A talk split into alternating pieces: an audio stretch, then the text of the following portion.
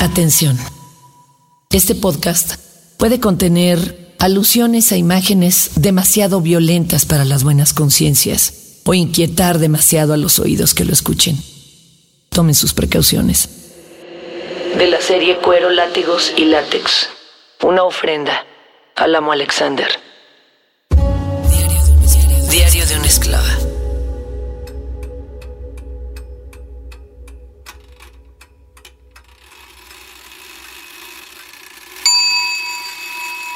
Para cerrar el año, tiempo en que el hombre neciamente ha decidido dividir su corta estancia sobre la tierra, decidimos mi amo y yo dar un paso más. Me preguntaban amigas si esto de los collares, los grilletes, los piercings, era como si un scout consiguiera más y más parches. No. Pensándolo en doble sentido, pues hay más parches, pero no de esos. No, claro que no. Son solo símbolos, regalos.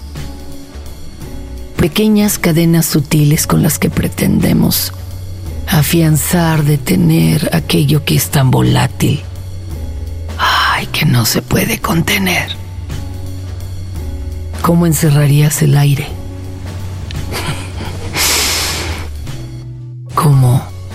Encerrarías lo intangible? Lo que a veces ni siquiera puede ser descrito o nombrado. En esta ocasión y después de tres años de caminar juntos. Ah, sí, tres años con muchos meses. Decidimos dejar tatuado nuestro compromiso en mi piel. A mi edad, nunca la había llenado de tinta y color. No sé, no había habido un buen motivo para decorarla. Y ahora, ahora existía. Casi un año nos tardamos, buscando el símbolo perfecto, el lugar correcto y también al artista que lo haría. Después de muchas complicaciones, resolvimos que lo más sencillo sería lo más impactante. Y elegimos un viernes antes del Año Nuevo mexicano, que en esta ocasión fue un primero de diciembre. Un día lleno de tránsito vehicular. Era quincena, fin de mes. fin de un sexenio lleno de corruptelas y de asesinatos y de fosas repletas. Eran muchos finales, pero también nuevos comienzos. Y por fin llegamos después de casi dos horas de sortear todos los peligros y los tropezones que puede ponerte el camino en una ciudad tan alocada como la nuestra. Ahí sentíamos la verdadera vorágine, pero yo sonreía ante lo absurdo del paisaje. Y mi amo preguntaba con insistencia, ¿estás bien? ¿Por qué no hablas? ¿Estás no hacía falta.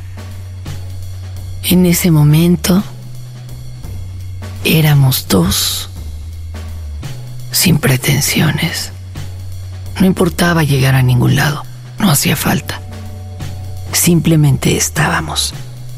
Cuando llegamos al estudio de tatuaje, el único que quedaba esperándonos pacientemente sin salir a comer era el tatuador, era Samuel. Y tras unas cuantas palabras, y después de haber estudiado el modelo, sonrió y dijo, Van a ver cómo esto es mucho más rápido del tiempo que hicieron en llegar aquí. No lo creímos, como sucede cuando ves una obra maestra realizada con tanta facilidad por aquel que lo sabe hacer. Ahí estábamos, recostada sobre mi estómago. No sabía ni entendía qué dolor me iba a enfrentar. Acostumbrada a los dolores físicos y un poquillo a los emocionales, mismos que he exorcizado a través de ansiolíticos y antidepresivos, tomé la mano de mi amo, quien sonreía al ver mis caras, y resultó ¿Qué a decir de la asombrada pareja de jovencitas que me veía? Habíamos elegido justo el lugar más doloroso del cuerpo, en el coxis, porque ahí se encuentra el hueso. ¡Qué tino! Fueron momentos de solitud deliciosos, exquisitos, tan, tan pocos, tan breves, como todos los momentos importantes en mi vida, fugaces, pero de esos que dejan huella y se quedan tatuados, pero en el alma. Al salir, un pequeño ardor, una sonrisa traviesa. Y saben que no me preocupaba que nadie más lo viera. El problema era explicárselo a mi hija. Al principio nos escondemos de nuestros padres y después terminamos escondiéndonos de nuestros hijos. Por el contrario a lo que pudieran haber pensado, mi hija aplaudió, le gustó y además me dio unas cuantas recomendaciones de cómo cuidarlo. No porque ella tenga alguna, pero de muchos tutoriales en internet. Y ahí voy ahora. Ah, qué tiempos aquellos cuando los tatuajes eran todo un estigma. Tal vez lo sean ahora en algunas comunidades, pero ya no hay tal. Ahora, llenos de estos deseos aspiracionales y pequeño burgueses, resulta que el llevar tinta en la piel te da estatus. Y sobre todo mientras más colorido y grande sea el diseño, o más estupenda la realización, puede ser presumido y llevado incluso a otro plano. Pero no, este se queda aquí, porque es solo de dos.